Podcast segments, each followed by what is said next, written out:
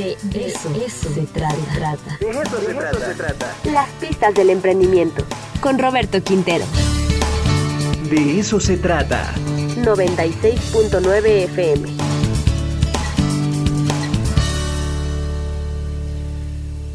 Ya está con nosotros Roberto Quintero. El mercado mexicano es el tema. ¿Cómo estás, querido Roberto? Ricardo, muy bien, un gusto saludarlos. Fíjate que estamos aquí en Conos de Puebla, una empresa bien importante para la entidad.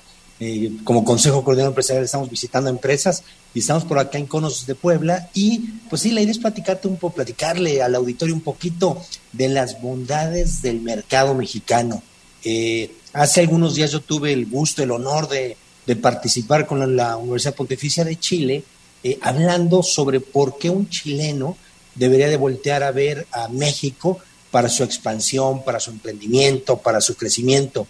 Y, y, cómo Ricardo a veces nos da miopía de taller, ¿no? De repente vemos solo lo malo, siendo que hay, por supuesto que hay muchos retos, ¿no? Pero hay cosas bien positivas en, en, en nuestro país. Fíjate que vale la pena comentarlo, y a lo mejor no lo, no lo saben muchos, pero la primera opción de un emprendedor centroamericano, sudamericano, para llegar a Estados Unidos es llegar al mercado mexicano. Es decir, ningún colombiano, peruano va a querer atender el mercado americano sin antes no tener pie en el mercado mexicano. Es una gran, una gran oportunidad. Y bueno, yo les comentaba a los chilenos que hay un montón de bondades, ¿no? Como, como México, el tamaño.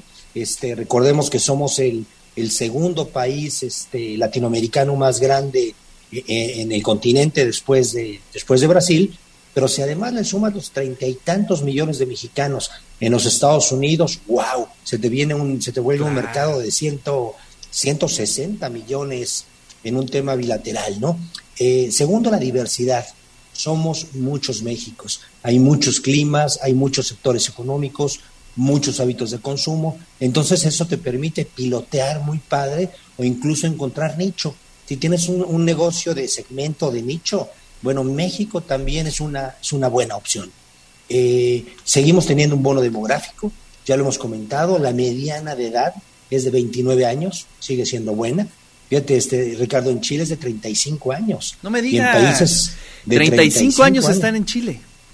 Sí, la mediana, entonces seguimos siendo un país relativamente joven. Sí, tú y yo somos un ejemplo de ello. Exactamente, somos el mejor ejemplo de esa juventud. El mejor ejemplo de que somos jóvenes de corazón y eh, frontera, tenemos una frontera enorme con los, con los Estados Unidos y además algo que también desconocemos mucho, ¿eh? la, la, bola de tratados internacionales que tiene nuestro país. Y conocemos el TEMEC, por supuesto, que antes era el Telecán, pero bueno, además del TEMEC estamos en la Alianza del Pacífico con con Colombia, Chile, con Perú, y tenemos un montón de tratados internacionales.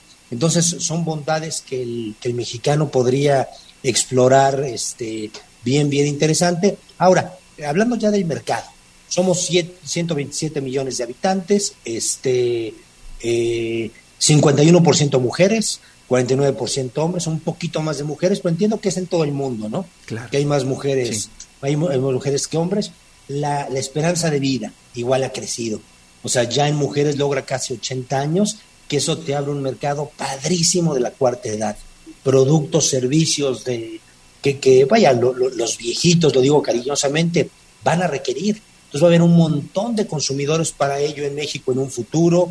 Eh, el hogar mexicano, el hogar mexicano, Ricardo, está conformado actualmente por 2.1 personas por, por hogar. Eh, ¿Por qué se ha reducido? Bueno, porque las familias a veces este, están dirigidas solo por un papá o por mamá, o porque no tuvieron hijos, o porque tienen hijos más, más grandes, o porque tienen menos hijos, ¿no? Pero hemos visto que cada vez se reduce el tamaño de, los hogares mexicanos, ¿no? Así es. Y, claro, perdón, Ricardo. No, adelante, adelante, por favor, Roberto. Y, y, además algo interesante, este, también una buena noticia la población en edad productiva sigue siendo mayor que la población dependiente. Recordemos que la población dependiente es la que no trabaja, ¿no?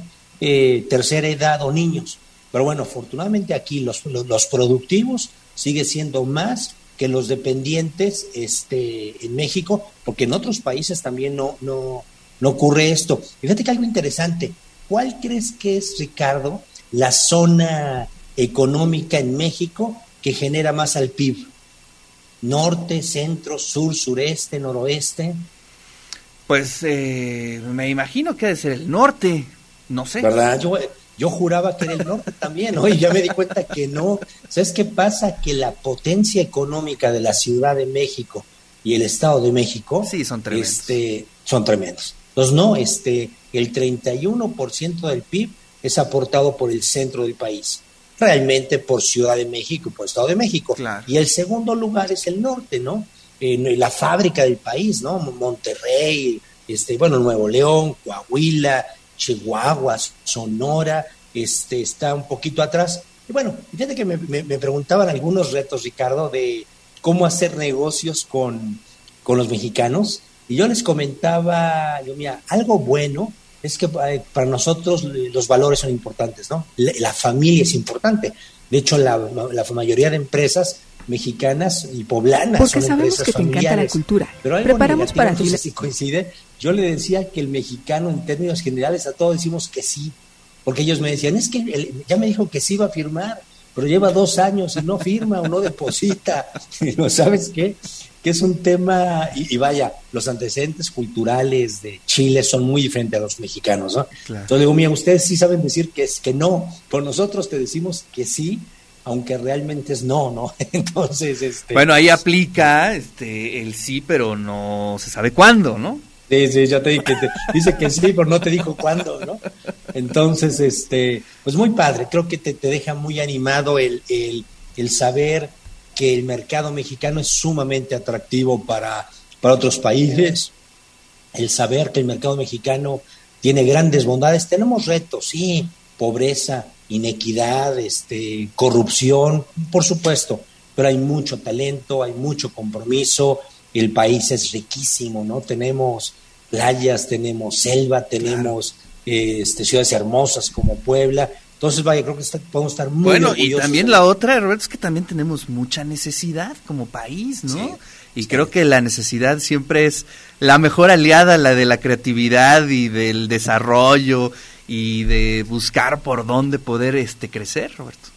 Totalmente de acuerdo. ¿no? Para un emprendedor un problema es una buena noticia porque se puede solucionar transformando positivamente a la sociedad y por qué no generar valor económico bien bien dirigido, bien compartido, valor económico para todos. Entonces hay que estar muy orgullosos del país, no hay que rajarse, hay que seguir trabajando, invirtiendo, porque seguro vienen grandes tiempos para, para, para Puebla, para, para México. Así es. Roberto, pues te agradezco muchísimo, te mando un fuerte abrazo. Abrazo fuerte, saludos a todos.